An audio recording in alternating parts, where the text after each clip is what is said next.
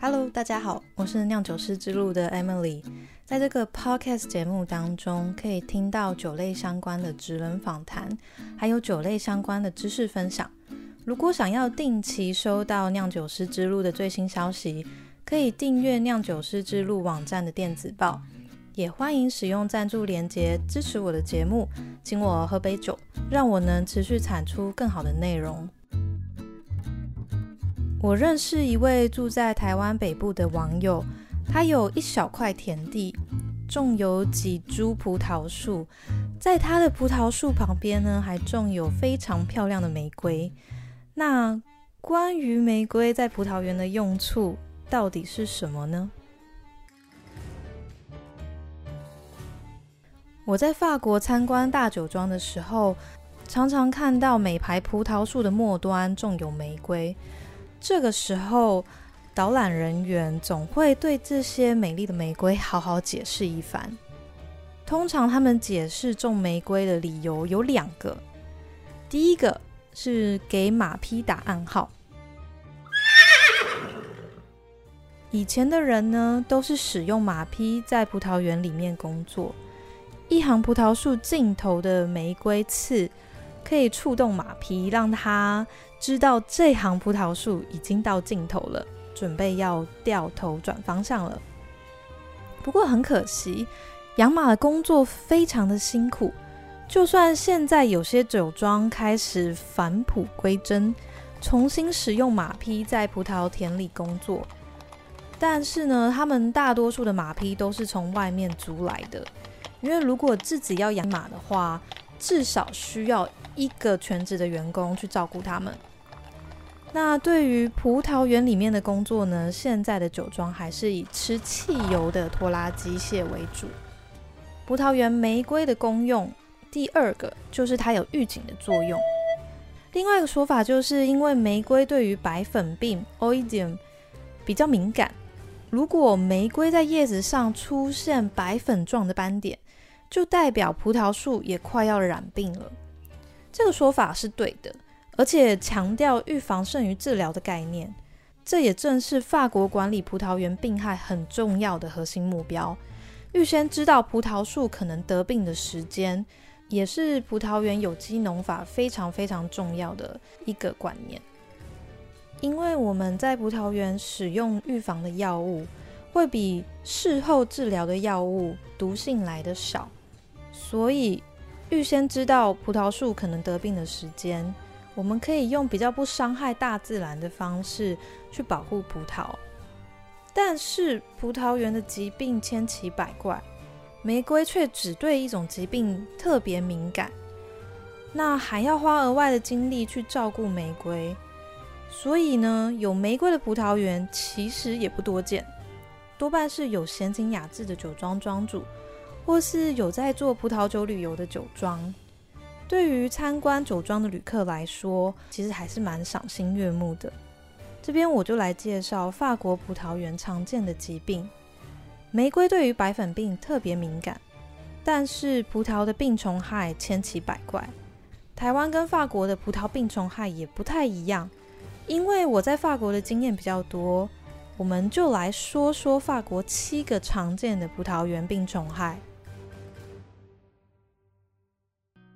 因为我曾经在西南法当过葡萄园管理的顾问助理，那时候的工作就是每天开车到葡萄园里看每个葡萄园地块的健康状况。我开了非常多的车，也走了非常多的路。因为公司的客户很多，当地的葡萄品种也很多元，我要观察这些不同酒庄、不同葡萄品种的健康状况。然后呢，再回到公司，把这些观察的结果打成一份小的报告，email 给客户。我因为这份工作开了非常多的车，所以把手排车的技术练得非常好，也练就一身辨认法国葡萄病虫害的能力。那我来简单说说七种法国常见的病虫害。第一个就是初春的瓜牛。瓜牛特别喜欢潮湿的地块。那在初春的时候呢，葡萄树刚发芽，它会把新的芽当做生菜沙拉给吃掉。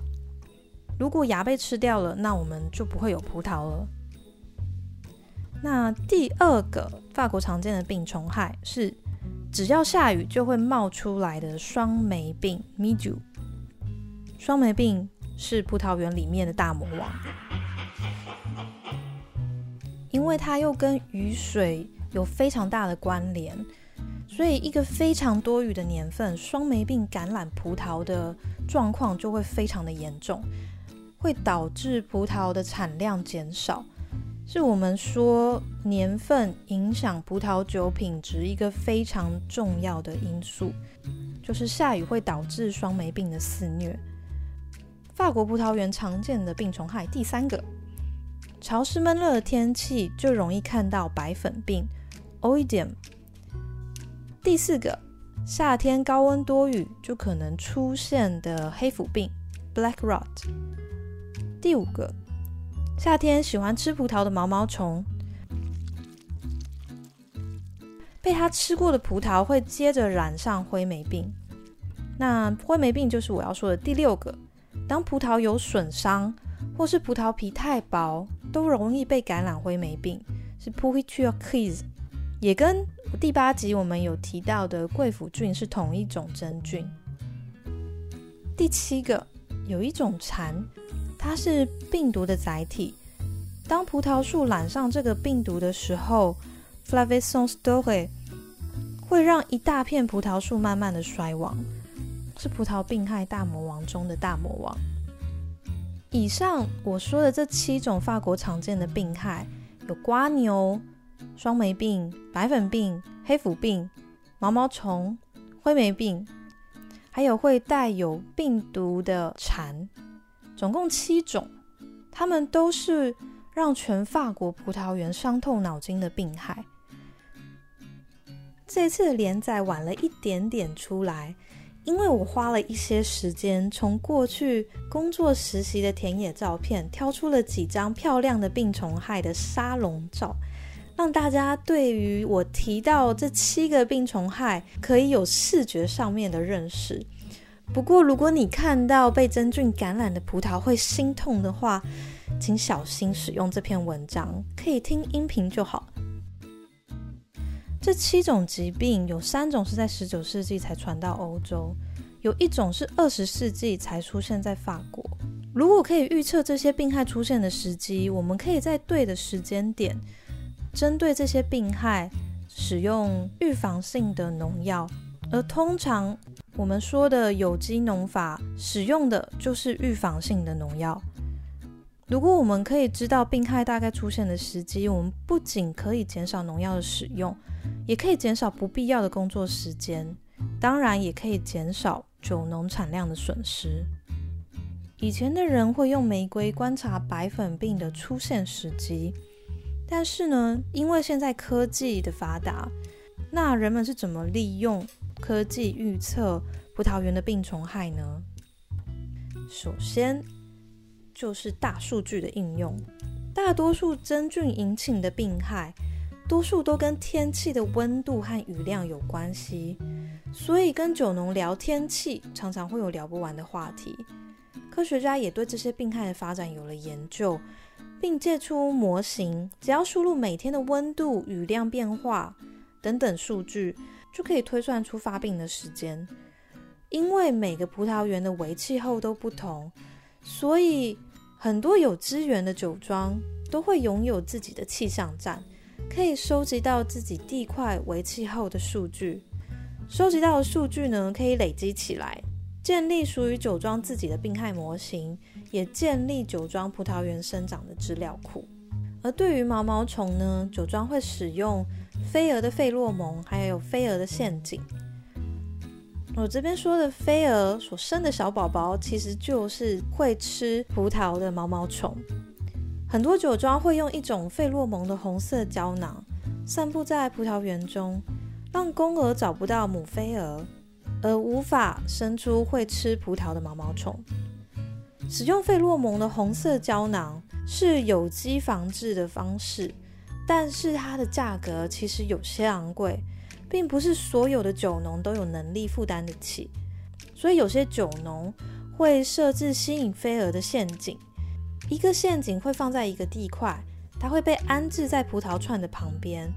这个陷阱可以监测飞蛾大量出现的时机，在对的时机使用有机农药或是其他药物，可以减少毛毛虫对于葡萄造成的伤害。这边也提下一个非常有趣的生物防治方式，就是在法国乡间，其实常常可以看到鹿还有野猪，他们会把葡萄的叶子还有嫩芽当做生菜沙拉吃掉。野猪还会在葡萄园里面挖洞，造成葡萄树的伤害。酒农可以在葡萄园中撒放胡椒粉、鱼油、绵羊油等葡萄园用的产品。防止这些野生动物靠近。那我现在为今天介绍的东西做一个总结。关于葡萄园的管理，只靠玫瑰当然是不够的。除了可以借助气象站、陷阱等工具，还有一个很重要的工具，就是人类眼睛的观察。以目前来说，再完美的大数据收集，再完美的病害模型。大自然总会有人类意想不到的意外。虽然早就有人在研究如何使用空拍小飞机拍摄高画质的特殊照片，想要借由分析照片判断植物病害的状况，但是目前依旧无法取代人类的眼睛。